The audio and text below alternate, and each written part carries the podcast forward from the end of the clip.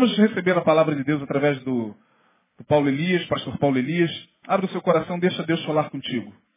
É a voz de Deus que, quem que queremos ouvir. né? Através da instrumentalidade do Paulo Elias. Amém? Deus abençoe, brother. Fica à vontade. Graça e paz, igreja.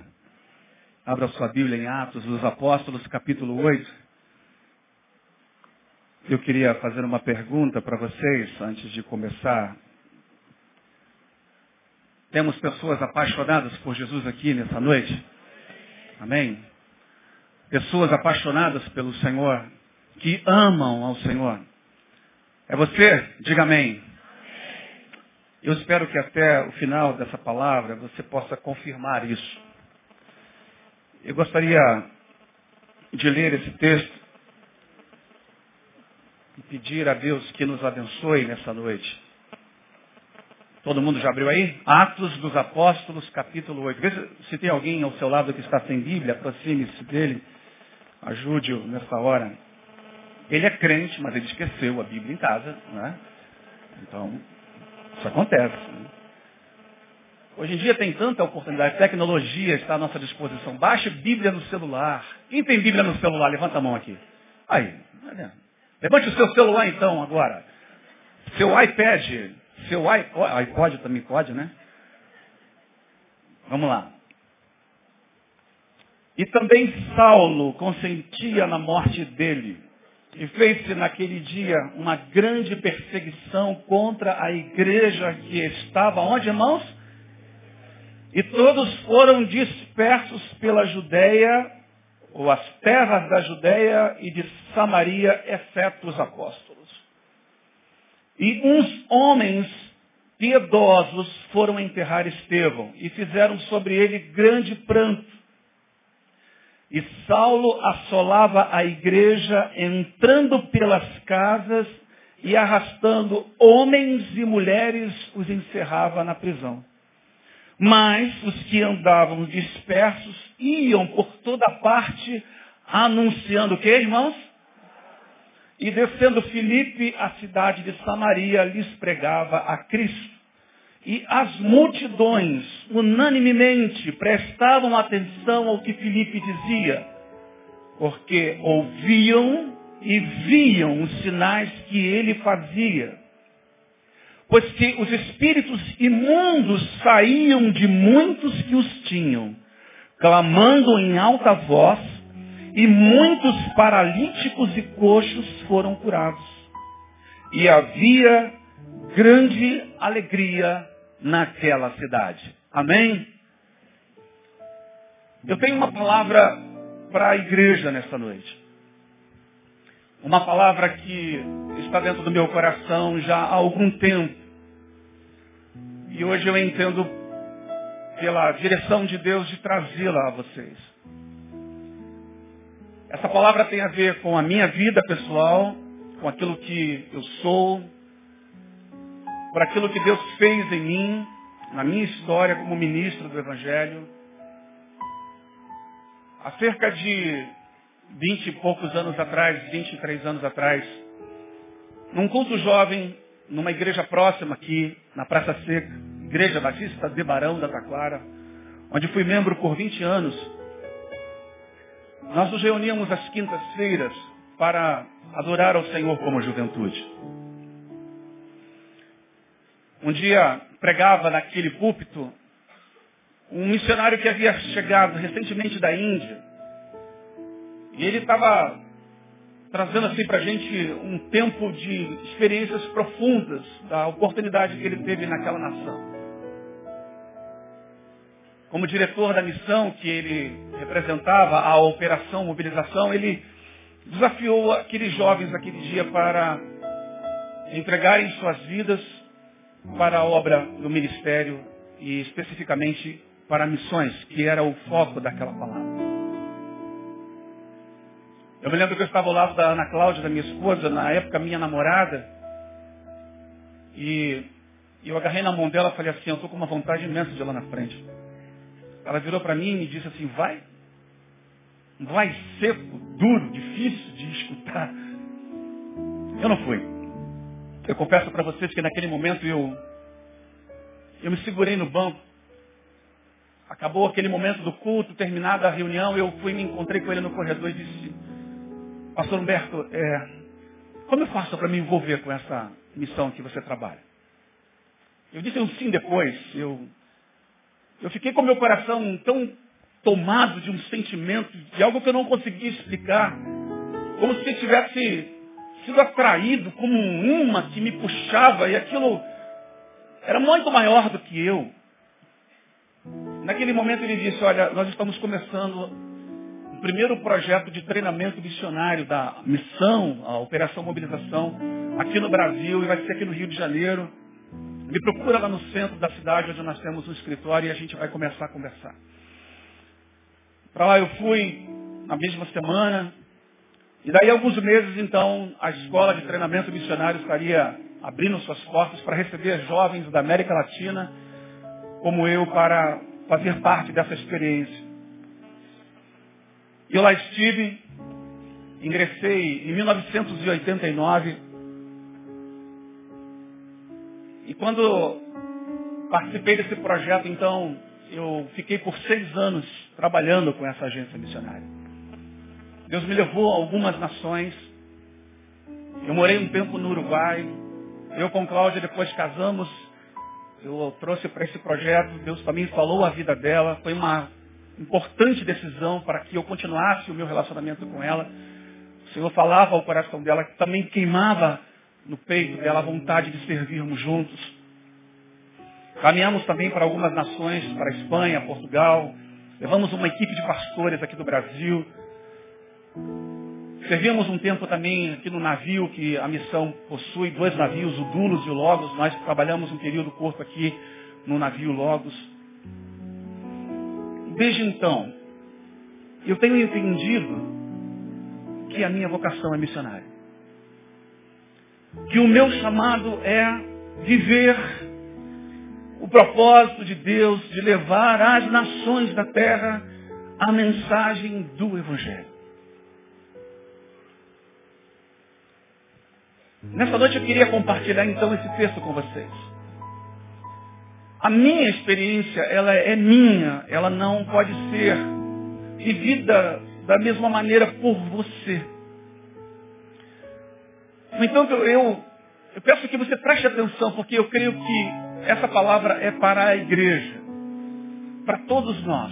Mas só alguns de vocês compreenderão essa palavra até o final. E o meu desejo nessa noite é para algo novo que Deus começou a fazer de uns dois anos para cá.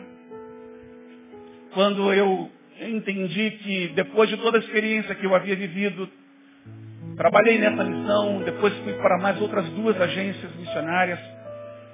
Eu trabalhei com uma missão com recuperação de viciados, em que ela queria implantar projetos aqui na América Latina. Implantamos uma base na Argentina Depois trabalhei com uma outra agência missionária que fazia uma transmissão de rádio do norte da África. Pastores ficavam no sul da Espanha. Não sei se você consegue visualizar o mapa. Você pode colocar o mapa para mim, por favor? E se você olhar aqui a Europa, você vai ver naquela pontinha ali, que é praticamente bem pertinho do norte da África. Ali é o sul da Espanha. Mas na ponta está Gibraltar, que é uma colônia inglesa. E de lá, então, essa missão que eu representei também aqui no Brasil, eles trabalhavam transmitindo a mensagem do Evangelho. Marroquinos convertidos atravessavam o mar, gravavam as mensagens e durante a semana a gente transmitia as mensagens para todo o norte da África, entrando para o Marrocos, chegando inclusive à Mauritânia. Depois de todos esses anos, eu vim pastorear por um tempo duas igrejas, já compartilhei isso aqui recentemente quando preguei. Mas de dois anos para cá especificamente, eu sinto que Deus tem colocado no meu coração um desejo muito ardente de fazer essa obra de novo, mas de uma maneira nova. Porque agora eu me sinto como um, uma espécie de alguém que trabalha num quartel, e aqui a igreja tem muitos militares, né? Quem é militar aqui na igreja? Levante a sua mão.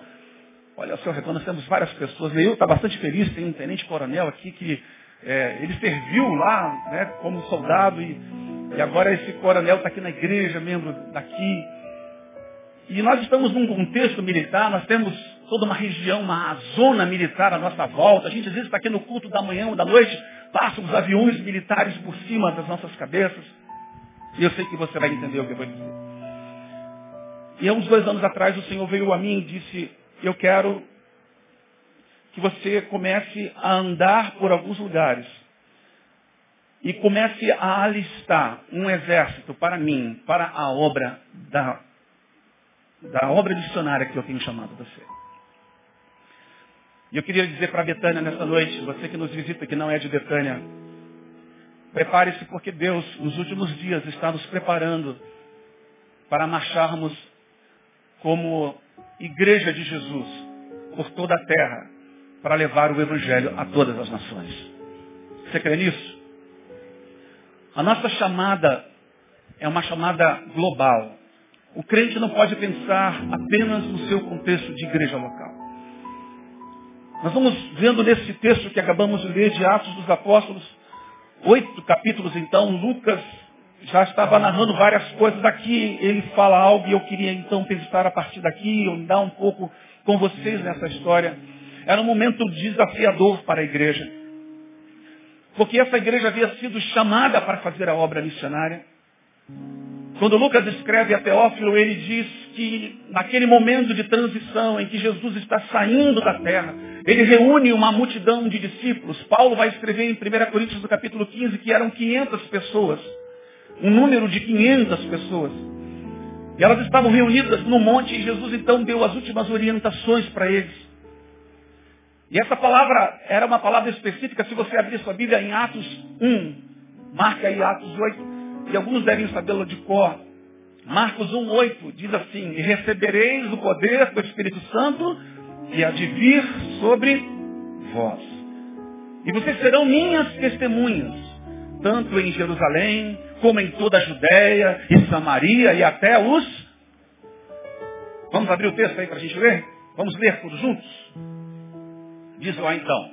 E recebereis o poder do Espírito Santo que há de vir sobre vós. Atos 1,8. E vocês serão minhas testemunhas. Aonde, irmãos? Tanto em. Diga de novo. Tanto em. E em toda. E e até.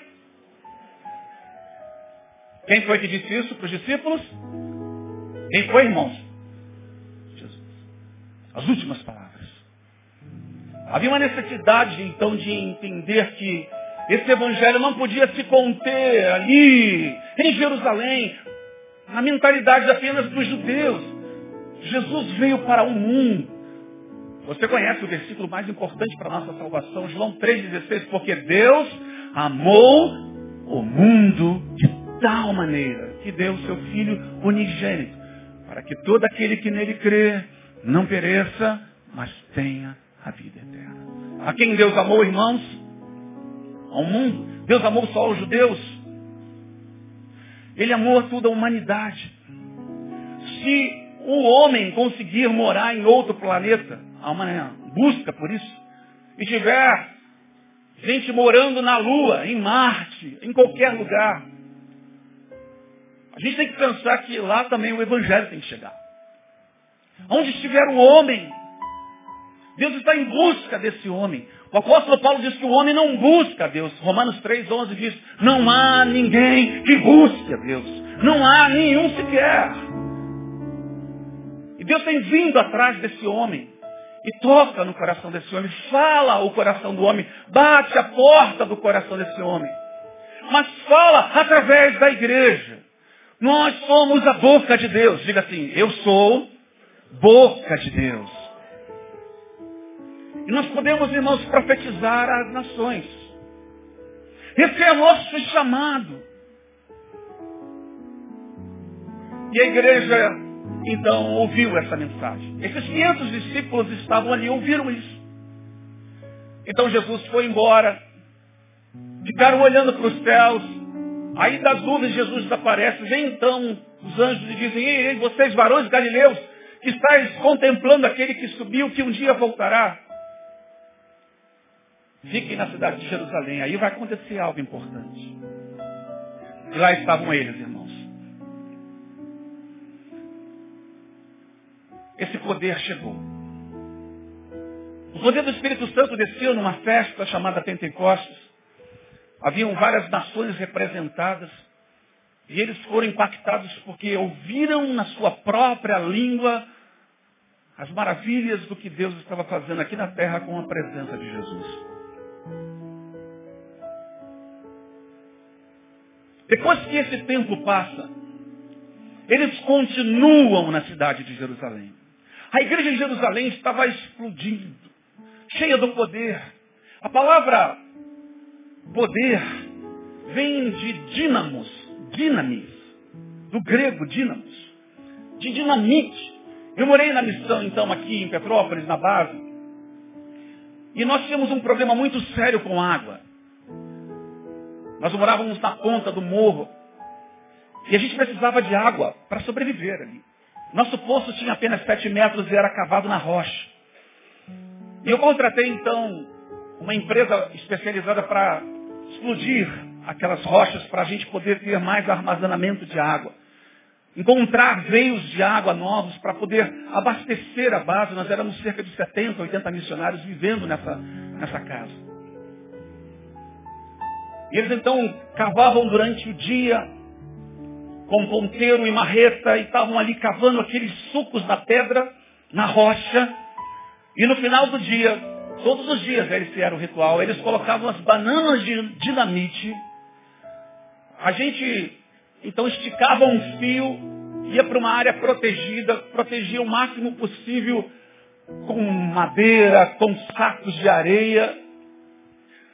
Quando a gente encostava aqueles fios na tomada, o negativo e o positivo, a explosão acontecia.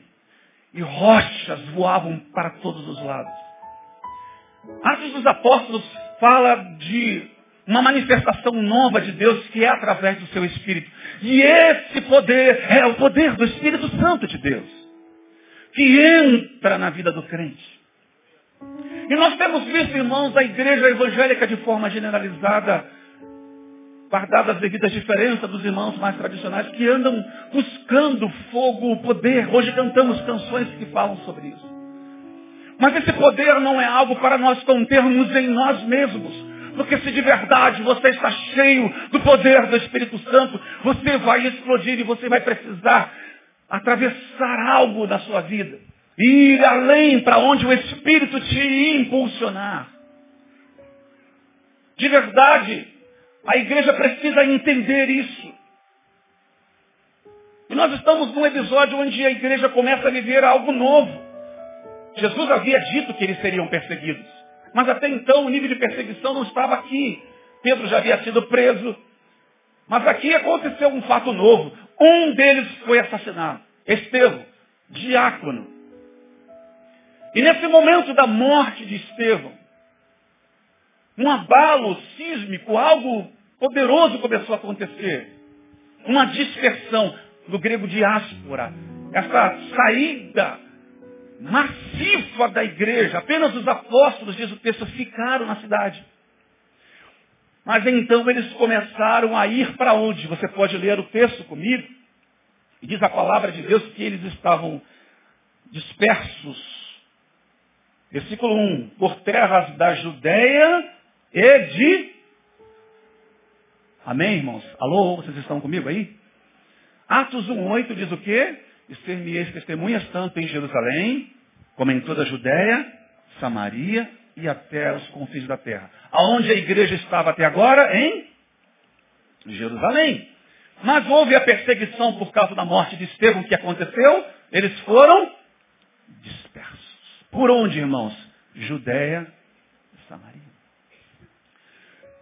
O pastor Edson Queiroz, da primeira igreja batista de Santo André, escreveu um livro chamado Igreja Local e Missões, e ele disse que nesse momento Deus colocou o ventilador na farofa da igreja. Já comeu farofa com o ventilador ligado na mesa? Nesse calorzão, né?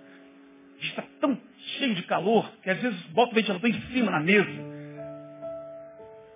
Aí se você botar farofa no prato, o que, que acontece, irmãos? Espalha.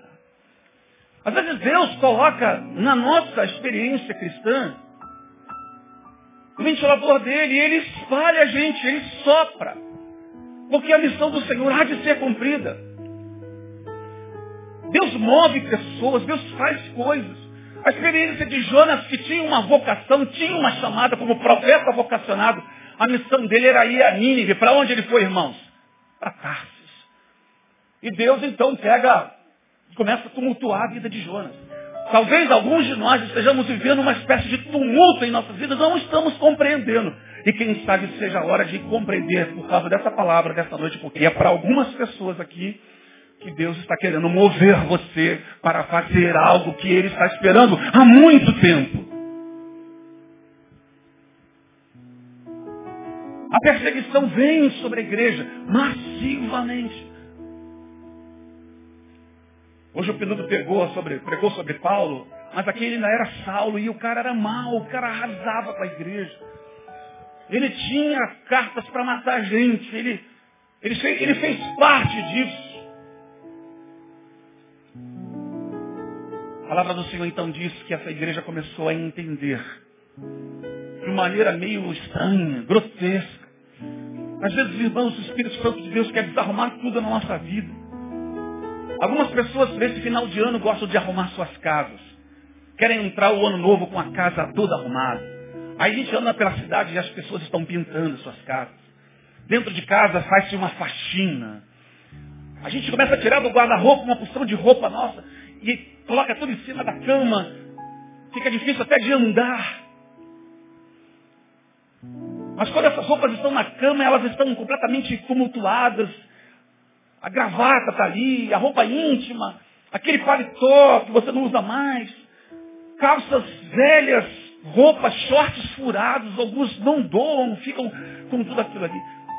Parece que às vezes o Espírito Santo quer que a gente viva essa experiência de desarrumar a nossa vida para começar a arrumar tudo de novo e colocar tudo de volta no seu devido lugar. Para mostrar a gente quem a gente é, o que a gente tem, o que a gente pode fazer. A igreja parece que ainda não descobriu o seu poder, irmãos.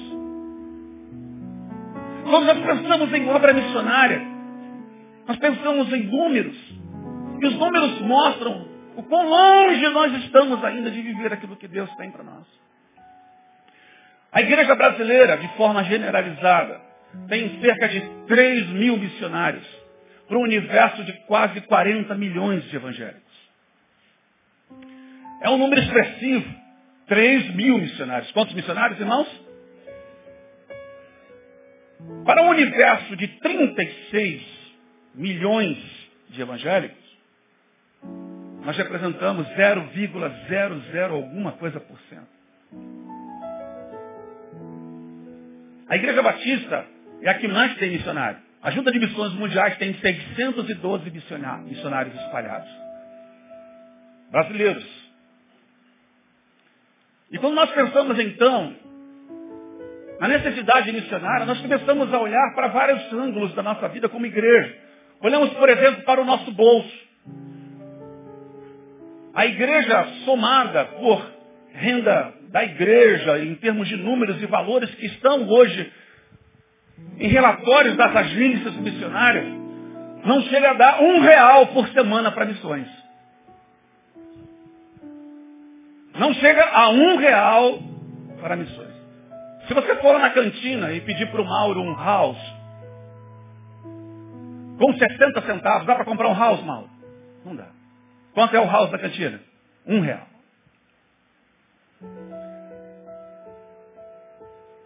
Quando a gente pensa em números em missões, a gente começa a ficar envergonhado. Porque nós começamos a perceber que estamos aquém de nossa realidade. O Patrick John Stone, autor de um livro chamado Operação Mundo, diz que a igreja que vive para si, ela morre para si. Muito do que a igreja evangélica tem feito de forma geral é pensar nas suas reuniões internas. Nós temos combatido a teologia da prosperidade. Isaías fez aqui recentemente um simpósio maravilhoso, trouxe aqui professores, gente que conhece da área, e nós estamos pregando contra essas coisas. O que a igreja, na verdade, tem feito é prosperar, prosperar, cada vez mais suntuosos. Os salões chamados templos. Irmãos, Deus não habita nesse lugar quando você vai embora. Não é que Deus vai embora desse lugar, mas Deus vai com você. Templos são pessoas e Deus quer construir um altar no coração das pessoas do mundo que não sabe que Jesus Cristo é o Senhor. Vocês no início me disseram que estavam apaixonados por Jesus. Vão ouvindo e vejam. E vão começando a pensar. Esse é um outro ângulo de desafio que eu gostaria de apresentar à igreja um pouco mais nessa noite. Nós temos cerca de quase 7 bilhões de habitantes na Terra. 4 bilhões de pessoas nunca ouviram falar do Evangelho, ou parte delas nunca chegaram a sequer se aproximar da igreja. Não sabe nem o que é igreja. Países fechados. Se nós olharmos o mapa, pedir para o irmão colocar o mapa de novo ali. Você tem uma região que é chamada Janela 1040, onde a necessidade do mundo é alguma coisa assim absurda. As portas estão fechadas. A Arábia Saudita, por exemplo, é um dos países mais fechados do mundo. A Coreia do Norte é uma região extremamente desafiadora. Existe uma igreja lá, irmãos. Existe gente vivendo o Evangelho vivendo o evangelho sem banco acolchoado, sem ar-condicionado, nem lugar para se reunir eles têm. Nós gostamos dessas coisas. Eu quero muito que a igreja continue fazendo o melhor para nos acomodar bem aqui. Mas nós temos que fazer algumas coisas lembrando das outras. Há uma igreja precisando ser alcançada em todo o mundo. E nós não podemos ficar aqui apenas nos enchendo do poder de Deus, nos fartando de palavra. Nós temos, irmãos, engordado espiritualmente. Estamos bastante cátedras em vários assuntos.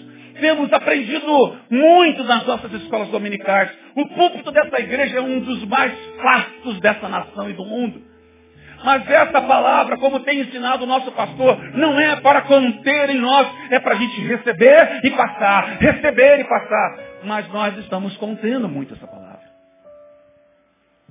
E muitas vezes a glória de Deus se vai de nossa vida. Nós não sabemos porquê. Vocês lembram do profeta Eli? A Bíblia diz que ele estava gordo e pesado. Trouxeram uma notícia ruim para ele dos seus filhos mortos no campo de batalha, com arca e tudo. A Bíblia diz que ele caiu para trás, quebrou o pescoço e morreu. A nora estava grávida de um dos filhos. Nasceu a criança imediatamente. Sabe o nome da criança? Icabod. A glória de Deus se foi. Não deixe a glória de Deus ir de sua vida. Exercite aquilo que você começou há um tempo na sua vida, na sua jornada. Versículo 4, então, de Atos 8, eu quero começar a falar de alguns pontos importantes aqui. Abra comigo sua vida, então. Mas os que andavam dispersos iam por toda parte anunciando a palavra. Ei, nós precisamos ir e anunciar essa palavra. Betânia é uma igreja que tem exercido sua missão de maneira abundante. Nós temos organizações muito especiais aqui. Temos o SECAIS, que faz uma obra espetacular. Nós temos uma juventude, o Possati me abordou ali antes do culto, conversamos algumas coisas. Vocês viram o vídeo que ele passou aqui, desafiando a, alcançar os necessitados. Lá ontem no encontro de pastores na piscina, eu, Alisson e o pastor Neil conversávamos algumas coisas.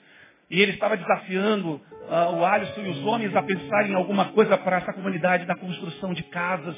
E a gente tem pensado, irmãos, em muitas coisas. Nossos corações estão rumando de possibilidades daquilo que Deus tem para nós. Pastor Renato tem conversado comigo de gente que tem buscado a ele pelo e-mail, visitando aqui o motoclube, para levar esse motoclube para as nações, para aqui para o Brasil e vários lugares, porque a gente querendo pregar o evangelho para o motociclista. Como é bom saber disso. Mas Betânia precisa saber que ela é maior do que o Brasil e nós podemos chegar a várias nações da terra, irmãos. O pastor Neil foi desafiado por um grande amigo dele a alcançar muitos missionários em Cuba. Você sabia que Cuba está passando por um processo de transição? O Fidel está com o pé na cova. Isso está tá na internet isso, né? Já era. O Fidel está com o pé na cova. Ele não vai suportar muitos dias. O seu irmão vai assumir. E ele já começou a abrir portas. A igreja em Cuba está explodindo, irmãos. Há muita necessidade entre os cubanos para mantermos um pastor missionário em Cuba.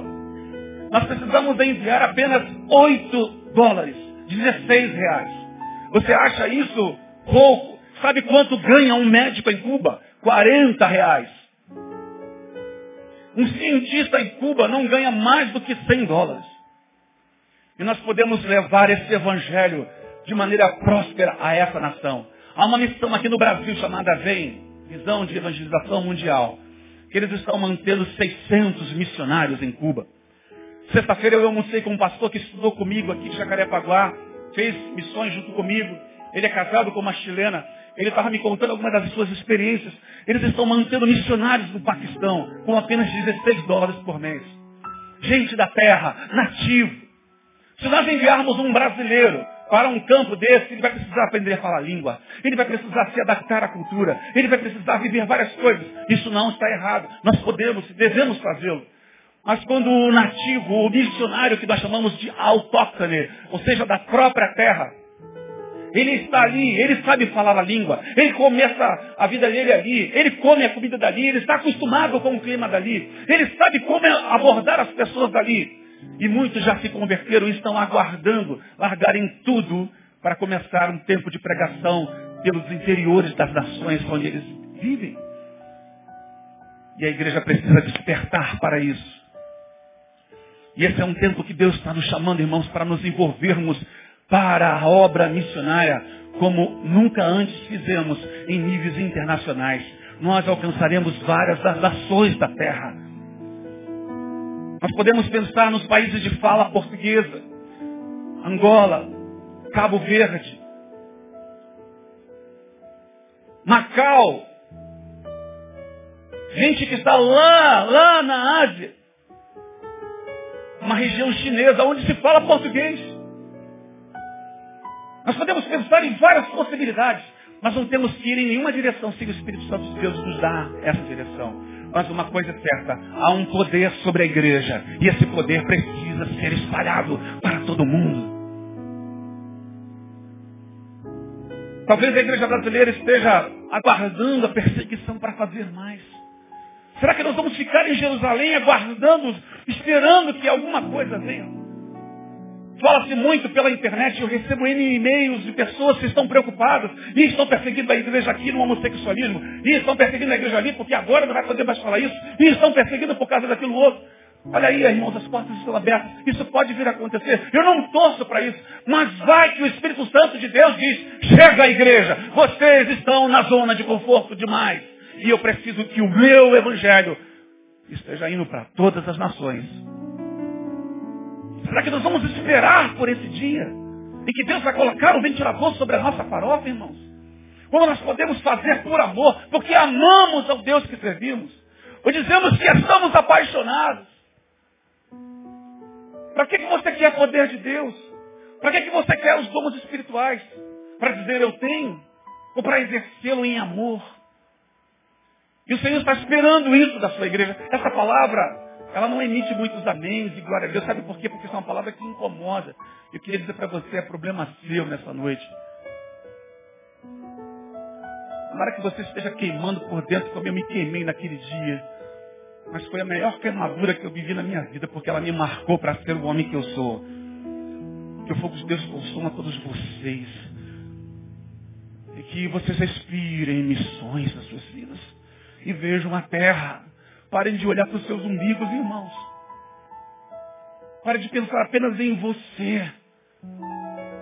Há muitos que já se libertaram disso.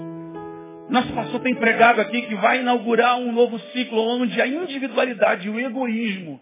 Ele ontem nos reuniu como pastores e disse, preparem-se, porque a partir desse tempo que vem pela frente, ele falou com uma palavra e disse, é profético que eu vou dizer para vocês. Não como quem está querendo amaldiçoar, mas como quem está falando de uma realidade que está à porta. E ele dizia, virá um tempo de individualismo e de egoísmo como sem precedentes na história da humanidade. Irmãos, nós somos a igreja de Jesus e nós não podemos ser atingidos por isso. E esse individualismo tem feito, infelizmente, parte da história da igreja evangélica brasileira de uma igreja que está atrás apenas dos shows gospels. Temos muitos cantores, mas temos poucos adoradores. Nós temos muita juventude no Brasil hoje evangélica, mas pouca juventude servindo ao Senhor como deveria. Nossas igrejas estão cheias. Nesta hora em que nós estamos aqui reunidos, Centenas de milhares de cultos estão acontecendo ao mesmo tempo, alguns começando agora. Mas as pessoas estão vindo porque querem receber uma palavra para a semana, para se sentir melhor, para satisfazer alguma vontade pessoal. Estamos buscando nas igrejas, na maioria de nós, bênçãos. Estamos correndo atrás das mãos de Deus. Irmãos, Deus não é um ser apenas com mão. Deus é um ser integral. Deus tem olhos, Deus tem coração. E o que é que nós estamos ouvindo? Como está a batida do coração de Deus? O coração de Deus pulsa. Diga comigo assim, o coração de Deus pulsa pelas nações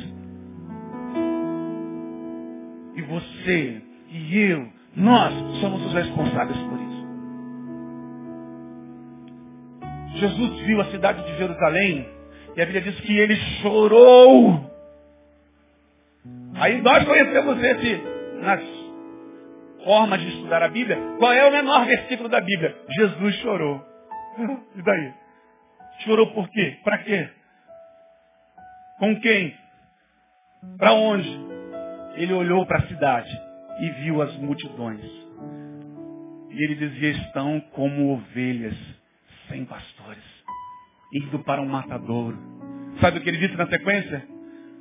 Rogai ao Senhor da seara para que envie obreiros para a seara. São poucos os obreiros para essa seara enorme que existe no mundo. Há muitos lugares onde a Bíblia ainda não foi traduzida. Nós hoje disputamos tradições.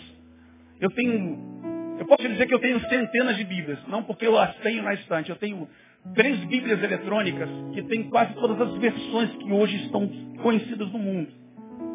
Mas existem lugares onde as pessoas não têm acesso sequer à leitura da Bíblia. Nas prisões da Coreia, a Bíblia é passada através de bilhetinhos, escritos versículos traduzidos. E naquela semana, a pessoa fica com aquele texto na sua mão para poder ler e memorizar. E eles vão assim tentando, de alguma maneira, ler a palavra. Na China, em alguns lugares ainda, nessa China que está aí, aberta para o mercado mundial, mas ainda não aberta para a ação do Evangelho, Bíblias, principalmente no interior, não existem. E as pessoas estão numa fila para ler pelo menos uma vez no ano a única Bíblia disponível. Nós temos aqui no Brasil metade das tribos indígenas ainda inalcançadas. Nós temos no interior do Brasil lugares aonde o Evangelho não chegou. E a palavra do Senhor está dizendo que o Evangelho foi anunciado em toda parte. Paulo escreve a sua carta em Romanos capítulo 16 e diz, eu busquei pregar o Evangelho não aonde Cristo houvera sido anunciado, para não edificar sobre fundamento alheio. Irmãos, eu não vim aqui para dizer que nós temos que fundar Betânia pelo mundo. Eu vim aqui para dizer que nós temos que levar o reino de Deus às nações. Eu vim aqui dizer, a partir da visão do nosso pastor, que é um homem com visão de reino, que nós precisamos avançar para alcançar. Você acha que os missionários que nós vamos ajudar em Cuba, eles serão betanenses? Alguns deles são presbiterianos, outros são metodistas. Nós não queremos levar a bandeira da nossa denominação, denominação. Nós queremos levar a bandeira do reino de Deus. E nós precisamos ter uma visão do reino de Deus. O Senhor não instituiu igrejas como denominações. Ele instituiu uma igreja que é a sua noiva. E ela precisa ser sem ruga, sem mancha, sem mácula. E nós precisamos dizer isso às nações. Porque ele voltará. Ele virá buscar a sua igreja. Apocalipse capítulo 5 diz que João viu um livro selado por dentro e por fora. Ninguém era digno de abrir o livro. E todos estavam ali esperando como seria feito isso. De repente aparece o cordeiro. E ele diz, digno é o cordeiro que fostes morto. E com o seu sangue compraste gente de toda língua, tribo, povo e nação. O Senhor comprou gente de toda a terra. Ele comprou aquele pigmeu que anda peladinho com o pinto de fora lá na África. Ele comprou aquela chinesa que anda fechadinha com sua roupinha. Ele comprou gente de Betânia, gente de Realengo, da Baixada Fluminense. Ele comprou, ele comprou, ele comprou. Mas essas pessoas, muitas delas não sabem. Você é livre em Jesus? Amém? Há pessoas que não são livres em Jesus. Eu não combinei nada com os pastores, eu não combinei nada com o Ricardo, as músicas escolhidas, as palavras. O Senhor nessa noite está nos chamando, irmãos, a viver algo. E os céus estão abertos sobre este lugar. Ao nosso redor há bandeiras de nações aqui. O Senhor quer entregar essa bandeira para você levar e dizer, essa é a nação pela qual eu vou orar, eu vou abençoar, eu vou investir e quem sabe até mesmo ir. Deus tem levantado uma forma inteligente para fazermos as coisas. Como eu disse, os missionários autóctones têm, têm sido a grande força missionária, mas há uma outra grande força missionária que também Deus tem usado, que é a força do missionário biocupacional. Diga comigo assim, biocupacional.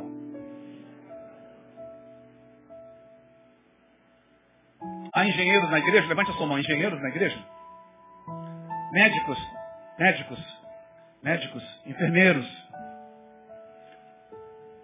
Há muitas nações precisando de profissionais, contratando brasileiros para irem. E Deus tem levado esses homens e essas mulheres. Alguns vão por tempo curto, outros vão por tempo longo. Atletas de Cristo, tenho conversado muito com o Josimar sobre isso. Ele foi missionário de Atletas de Cristo. Recentemente fez um, parte de um congresso, onde nós estivemos no sítio do Jorginho, um cristão. Onde o Jorginho está hoje, Josimar? No Japão. E ele é um homem de Deus que ganham almas para Cristo no Japão. Missionário, o que, que eu disse para vocês? Bi-ocupacional. E vai pela sua empresa. Vai pelo seu emprego. Mas ele é consciente de que está no lugar onde ele pode ser um propagador das boas novas de Jesus. Às vezes o governo diz não a cristãos. Diz não no seu passaporte. Não, você não pode entrar aqui como pastor, como um, missionário. Mas você é um engenheiro, é bem-vindo. E Deus, irmãos, está muitas vezes nos movendo de um lugar para o outro, para sermos aquilo que Ele nos chamou para ser. Glória a Deus. Versículo 5, a segunda coisa que eu quero dizer é que, e descendo Filipe, a cidade de Samaria, lhes pregava o que, irmãos? Digo para mim. Lhes pregavam a quem? Não estou escutando. Nós precisamos pregar Cristo. Essa deve ser a mensagem da igreja. Esse deve ser o foco da igreja. Não pregar o nosso nome.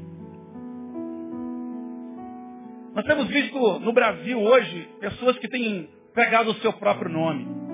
Ministério fulano de tal. E o seu nome brilha. E o seu nome é um nome. Jesus é apenas um apêndice. É um link desse negócio. Queridos, Jesus é o Senhor. Jesus é o cara que muda tudo. Jesus é aquele que transforma todas as coisas. E Felipe foi pregar não o judaísmo cristianizado, o cristianismo judaizado. Ele foi pregar a Cristo. A palavra Cristo significa rei ungido. Diga comigo, rei ungido. O Messias, o prometido. O Senhor quer reinar entre as nações da terra. Ele quer reinar no coração das pessoas. Milhares e milhares de pessoas andam morrendo no mundo sem que eles tenham conhecido a Cristo. Há muitas palavras sérias na Bíblia das quais a gente muitas vezes não tem dado muita atenção. Nós somos atalaias de Deus. E a Bíblia diz em Ezequiel que o sangue do inocente será cobrado do atalaia que fica no alto da torre. E ele vigia todo o campo ao redor. E ele percebe a movimentação dos inimigos à distância. Então ele começa a tocar buzina e avisar: os inimigos estão vindo, os inimigos estão vindo, os inimigos estão vindo, preparem-se.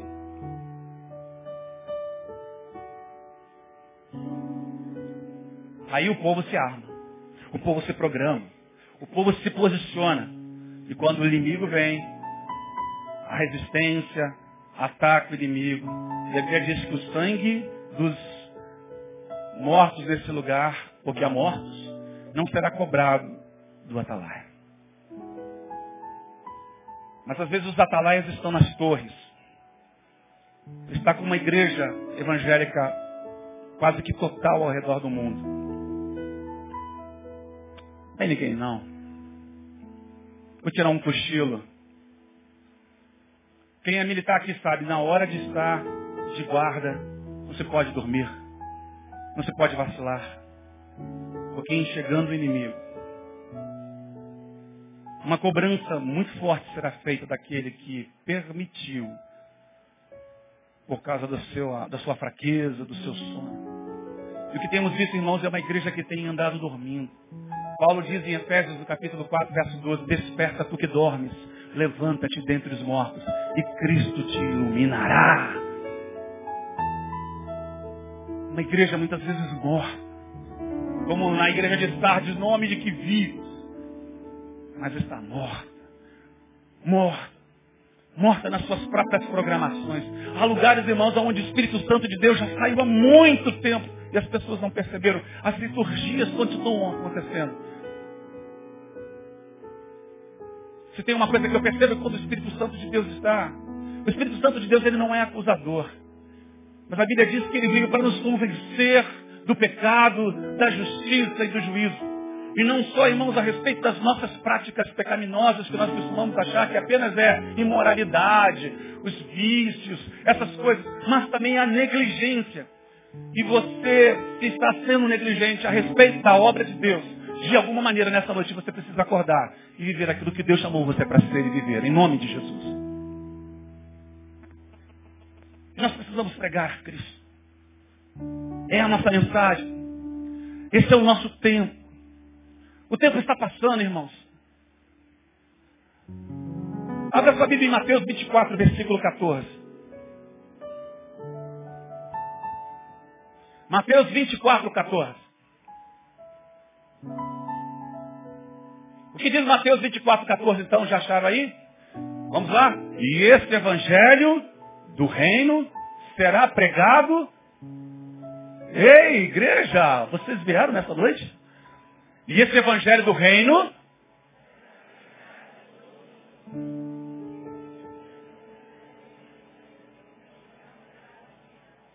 O fim vai chegar sim ou não? Quando o fim vai chegar?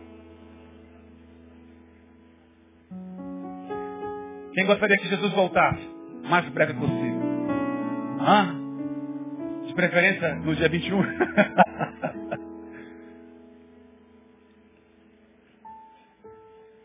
e este evangelho do reino será pregado todas as nações. A condição para o fim é o quê? Que o evangelho seja tanto em Jerusalém, como em toda a Judéia, Samaria e os confins da terra. Só que nós gostamos, irmãos, de passar a bola. Não, isso não é minha tarefa, não. Os americanos, eles estão em primeiro lugar no mundo em envio de missionários. Em segundo lugar está o Brasil. O comprometimento com a obra missionária. Interessante isso, né? Mas, poxa, então o senhor está dizendo que a gente está bem agora? O senhor no início disse que a gente estava mal? Sei ou não, você, né? E mas, irmãos, olha o nosso potencial. O que eu tenho visto de gente engordando na fé, gente que já podia estar fazendo muito mais. Nós temos aprendido aqui que o que há de consumidores na igreja, consumidores, gente que não presta para nada senão para comer, devorar, parasitas espirituais. E a maioria de vocês são assim. Quando a gente pensa em missões, então o negócio fica mais comprometedor. Eu não sei se eu volto a pregar essa palavra aqui. Mas uma coisa eu posso dizer, que a partir dessa noite, para alguns de vocês, a história precisa mudar. Para um novo tempo, onde Deus quer fazer através de você e em você. Porque há um toque de Deus nessa noite para a tua vida. Para levar as nações da terra o reino de Deus. Uma música da Casa de Davi que nós cantamos, né? É, Meu coração será sempre teu. Aí a gente fica cantando isso para levar as nações. Por isso que eu perguntei a vocês, vocês estão apaixonados por Jesus? E se Deus dissesse para você, larga tudo o que você está fazendo e vem me seguir. Será que a gente é capaz de viver isso hoje? Em 2012, a entrada de 2013 está aí. E o Senhor dissesse, chega, eu, eu quero você largando as redes, largando o que você está fazendo, porque eu preciso de você. Será que você confiaria? Será que você se manteria numa ansiedade? Hoje o pastor falou muito sobre ansiedade aqui. Mas como eu vou me manter? Como eu vou fazer? Irmãos, eu vivi em missões durante 12 anos e eu nunca passei fome, irmãos. Eu estava no Uruguai trabalhando num certo período do tempo. E a missão aqui do Brasil precisava enviar um sustento para lá. O dinheiro não chegou por alguma razão. E nós passaremos 15 dias numa região do Uruguai, lá no interior. E aí eu liguei para o Brasil e disse, gente, como é que está o negócio aí? Está indo, mas estamos com problemas aqui na transmissão dos valores. Falei, mas como é que nós vamos fazer? Ora aí, ora aí. Eu chamei a minha equipe, eu era o líder da equipe, e disse, gente, a situação é assim, nós temos no caixa 10 pesos, que é o dinheiro do local. E a gente precisa passar 15 dias, a gente vai precisar de pelo menos uns 150 pesos. Nós colocamos na carteira, irmãos, com o dinheiro em cima de uma mesa, nos ajoelhamos. Começamos a dizer, Senhor, a tua palavra diz que o Senhor multiplicou o pão. E nós cremos que o Senhor poderá fazer. Por isso oramos em nome de Jesus. Nos abençoa nas compras que vamos fazer agora. Peguei a carteira, botei no bolso, peguei a colhida da equipe e fomos ao mercado. Eu comecei a colocar coisas no carrinho e comecei a ver preços. E a gente começou a pensar nas compras para 15 dias. E a gente começou a olhar um para o outro e dizer, será que o dinheiro vai dar? Claro que não, já tinha extrapolado tudo. Vamos para a porta do caixa, vamos para a boca do caixa, vamos pagar isso aí pela fé. Irmãos, eu não sei por que razão e como foi, se alguém colocou sem eu ver, mas quando eu abri a carteira, nós tínhamos todo o dinheiro para pagar aquela conta. Eu vivi a experiência da multiplicação, irmãos, da minha vida. Deixa eu dizer uma coisa para você. Quando você se entrega para viver o que Deus quer fazer, você quer anunciar a Cristo, você ouve o chamado de Deus. Se tem uma coisa que Deus pode fazer por você é prover aquilo que você precisa. Nunca faltou o pão para o povo que saiu do Egito. Nunca faltou nada para os discípulos. Apesar de lutas, nem sempre se pode comer uma carne de primeira quando você está no campo. Às vezes comemos até coisas que nós não gostamos. Se eu dissesse para você as coisas que eu já comi, vocês vomitariam aqui. Ontem lá na piscina, passou e eu falou assim, cara, tu comeu tudo. Falei, é. O campo nos faz aprender essas coisas. Mas tem uma coisa, irmãos, que eu vivo desde aquele dia, 1989 até hoje. É saber que o Deus que me chamou é o Deus que me capacitou, é o Deus que me supriu e continuará fazendo isso em minha vida. E Ele está dizendo isso para você nessa noite. Eu preciso de você. Você está apaixonado por mim? Quando a gente está apaixonado, a gente fica. Eu me lembro quando a gente começou a namorar, eu e Cláudia, que paixão. A escola ficava nos fundos da igreja, tinha ensaio do, do louvor, e a Cláudia participava. Acabava a aula, irmãos, eu não dava nem a volta na quadra, eu pulava o muro da escola e ia para a igreja para ver a Cláudia. Só para ficar assistindo lá. O conjunto que ela cantava era tanto amor. Aí eu ficava, ah, é tanto amor, é tanto amor. Apaixonado, a gente se entrega, a gente pula até algumas coisas, a gente faz loucuras.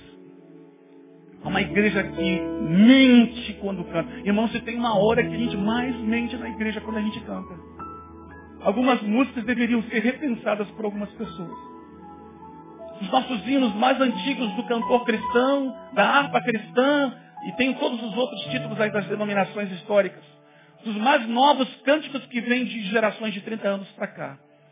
Muitos falam de entrega, de eis-me aqui. Hoje cantamos eis-me aqui. Às vezes Deus mata alguém, tira alguém do circuito para a gente entender. Sabe como foi o chamado de Isaías no capítulo 6? O texto começa assim, no ano da morte do rei Uzias, eu vi o Senhor assentado no alto sobre o trono. Aí aparece aquela coisa toda sobrenatural. E aí vem uma voz que diz assim, a quem enviarei e quem há de ir por nós. Que diz Isaías, irmãos? Em, em no ano da morte do rei, primo dele, parceiro. Às vezes, irmãos, Deus tirará pessoas de nossas vidas.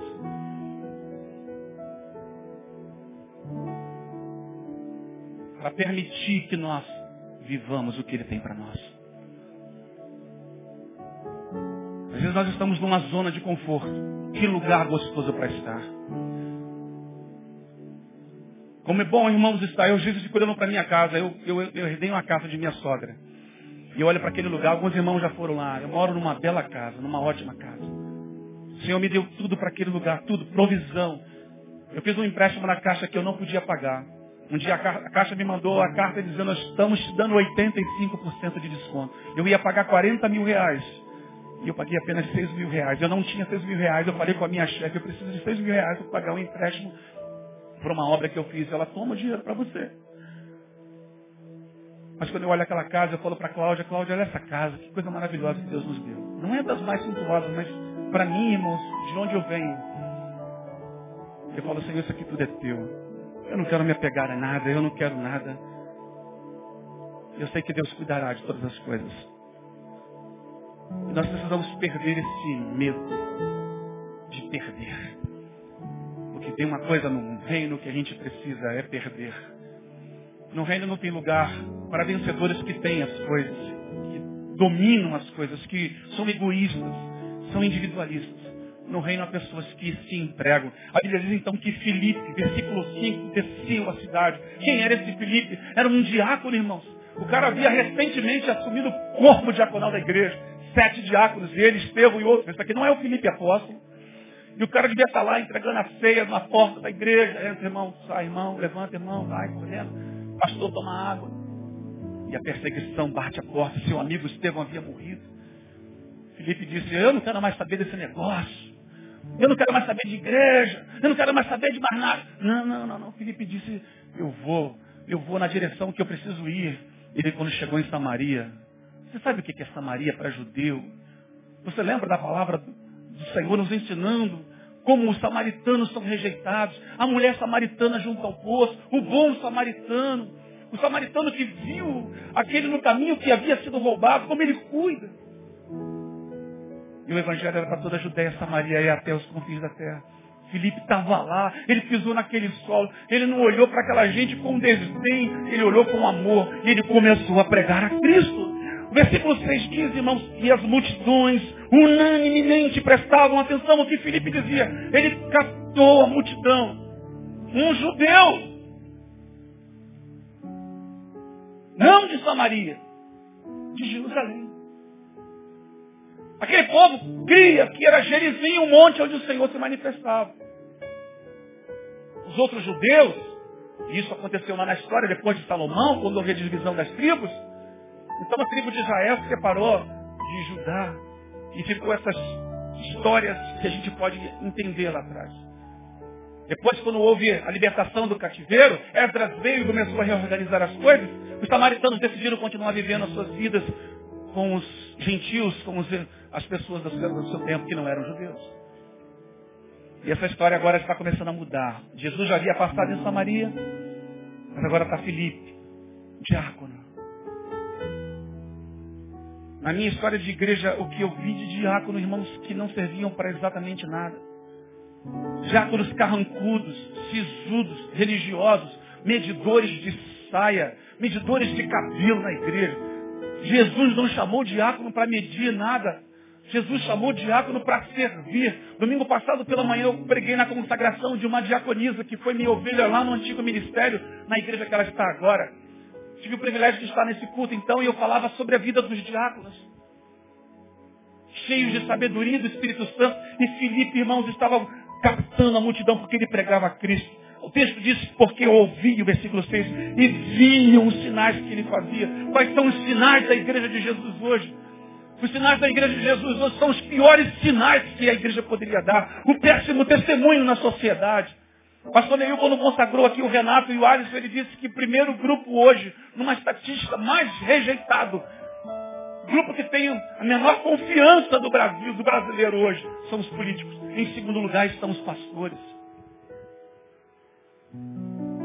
Ladrões de terno e gravata, pregando e usando o nome de Deus. Às vezes até pedindo dinheiro para missões e colocando no bolso. Felipe Diácono, alguém da cúpula da igreja, foi pela perseguição espalhada até Samaria. Mas ele fazia sinais. E os sinais que ele fazia, versículo 7 diz, porque os espíritos imundos saíam de muitos que os tinham, clamando em alta voz, e muitos paralíticos e coxos eram curados. Jesus havia dito, todas as vezes, irmãos, que nós entendemos a manifestação do Espírito Santo, tanto nos finais dos evangelhos de Marcos, de Lucas e de Mateus, o texto fala que atrás daqueles que creem virão os sinais. Qual é o rastro deixado pela igreja, irmãos? Quais são os sinais que essa igreja está deixando na história que ela está escrevendo? Você faz parte de uma geração que está escrevendo uma história. Se você olhar para trás da história que você escreveu, quais foram os sinais que você deixou como corpo de Cristo dessa terra? Sinais que promovem a eternidade no coração de quem não tem.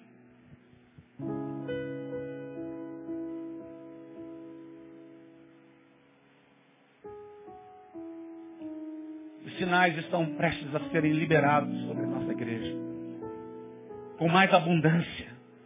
Mas é preciso ir e fazer cumprir a missão que Ele chamou você para cumprir. Eu quero terminar essa palavra no versículo 8. Por favor, leiam comigo, ou digam comigo, já que você fechou sua Bíblia mesmo, você está doido para ir embora. Diz assim, e havia grande alegria naquela cidade. Diga comigo assim, e havia grande alegria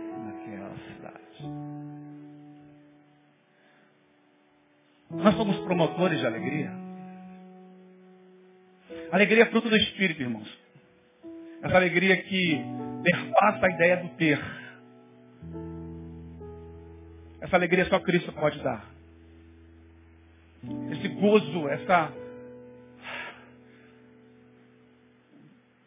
presença maravilhosa que o Espírito faz a gente sentir e viver, essa paz, o fruto do Espírito os dons eles estão para ah, como ferramentas para abrirmos portas espirituais. São chaves que Deus nos dá para a manifestação de um Deus incrível, que apesar de ser invisível, quase que se materializa através disso.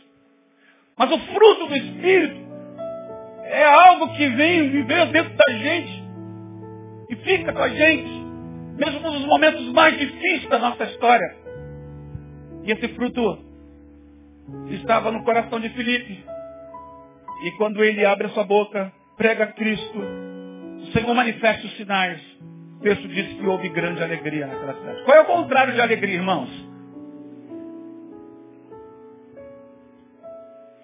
Há muita tristeza no mundo, não? Há muita tristeza dentro da igreja.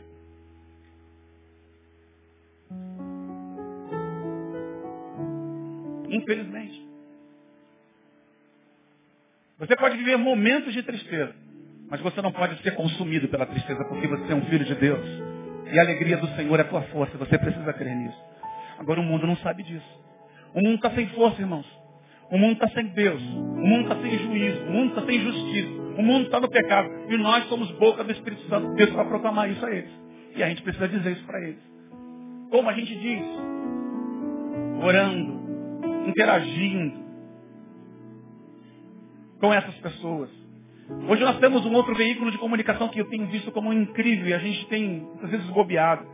Esses dias entrou no meu Facebook uma solicitação de amizade. Irmãos, a foto do cara assim, das mais estranhas que eu já vi. Ele estava sentado, é um indiano. Estava sentado, atrás dele tinha uns deuses daquele com um elefante com vários braços, né? Primeira reação que eu tive, religiosidade. Falei assim, eu vou me relacionar com um cara como esse? Olha, eu sou um cristão. Bota um cara desse no Facebook, ele começa a botar a imagem do santo dele lá. Ele, não, não, não, não. É minha oportunidade de pregar o evangelho para ele. Se vocês me perguntarem como ele apareceu lá, o que ele fez. Ele entrou pelo, pelo meu LinkedIn, pela, pela relação internacional de, de negócios que eu tenho. Nós temos a internet. Você que fica no Facebook mandando foto da sua unha, irmã.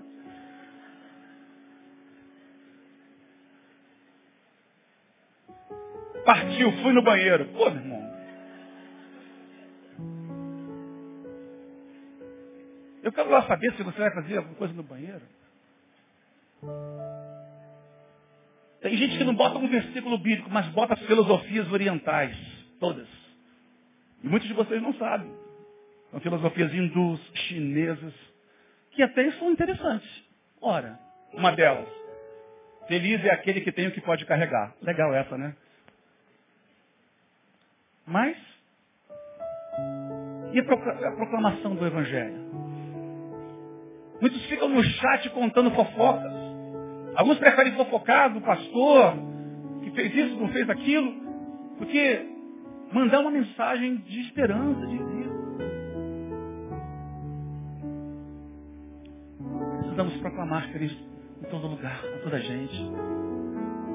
Tem gente chorando agora, esperando por um momento de alegria que vai se tornar um momento e depois outro dia e outro dia e outro dia e para sempre, sempre, eternamente, porque Jesus vai habitar nela, por causa de você. Continuo perguntando nessa noite, quem aqui está apaixonado por Jesus? Missões não existem sem sacrifício.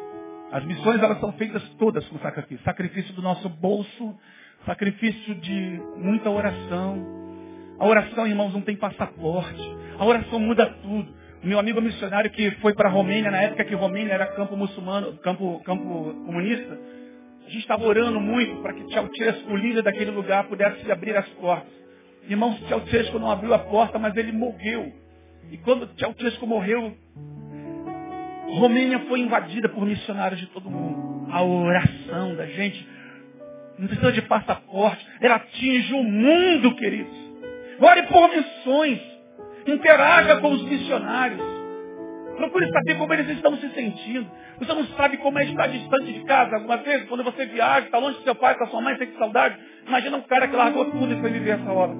Manda uma carta para o missionário. Estou contigo, cara. Qual é teu nome? O que, que você fez hoje? Tem muita gente buscando essas oportunidades para poder ter um contato. Mas a igreja muitas vezes não está nem aí. Individualista egoísta. Nessa noite o Senhor diz, eu quero te usar. Quero melhorar você, vaso. Você é vaso de barro, mas a minha glória vai estar em você. E a glória de Deus é Cristo, pelo Espírito Santo, com poder, manifestações do Senhor, dos dons, dos dons, do fruto, para fazer de você o instrumento que Ele quer. queria cantar uma canção com a igreja. Uma canção que vocês de vez em quando ouvem por aí. Do ministério que faz parte da nossa igreja, que gravou essa canção. Ela é uma canção que expressa uma verdade. Diz o texto da música, a poesia, a quem eu tenho no céu além de ti? Não há na terra a quem eu queira mais que a ti. É verdade isso. Aí o texto diz lá, estou apaixonado, desesperado de amor. Aí você canta, você chora, você levanta a mão, você aperta bem os olhos, estou apaixonado, Jesus. Chora. Mas é lágrima de crocodilo, cara. Sabe qual é a lágrima que faz diferença na vida do crente? É a que vai para o coração para fertilizar esse coração seco que não frutifica. E tem uma semente poderosa em você, a semente do Evangelho. Que nessa noite você chorar, que você chore para molhar esse terreno que está árido em você. Vai dar muitos frutos se você assim desejar. Fique de pé nesse momento. Vou encerrar a mensagem com uma oração no final. E da toda a mensagem. A música é parte da mensagem. Mas é legal que a gente seja muito sincero. Se você não quer esse assunto para a tua vida, fecha a tua boca. É, é teu problema com Deus. Quando você cantar, se você cantar de verdade, preste atenção no que você vai dizer. Que o sacrifício sou eu. Aí o texto lá na frente vai dizer, abro mão dos meus sonhos. Hã? Você tem sonhos? Ah, eu tenho um sonho, pastor, um sonho muito grande. Eu vou comprar uma casa no recreio. Eu vou comprar uma casa em Cabo Frio. Eu vou comprar uma casa em Petrópolis. Ah, pastor, eu tenho um sonho. Eu vou me casar com uma princesa, vou ter muitos filhos. São sonhos dignos, são sonhos maravilhosos. Eles são sonhos abençoadores. Eles são sonhos que Deus pode nos permitir ter. Mas se Deus disser para você, eu quero que você abra mão desses sonhos e você vai ter uma casa de barro lá na África, como um amigo meu tem, pastor Rubens, casa de barro. Largou tudo no Brasil há 10 anos atrás. O cara está ganhando o Senegal para Cristo. Está ganhando muitas almas. Muitos muçulmanos estão se convertendo aos pés de Jesus. Podemos começar? A quem tenho eu no céu, além de ti. É isso aí. E não há na terra quem eu queira mais que a ti. Estou apaixonado. Estou apaixonado. Oh, desesperado de amor. Essa frase é Estou difícil. disposto a morrer por ti. Presta atenção, igreja. Presta atenção. E construirei no cume do monte um altar. O sacrifício sou eu.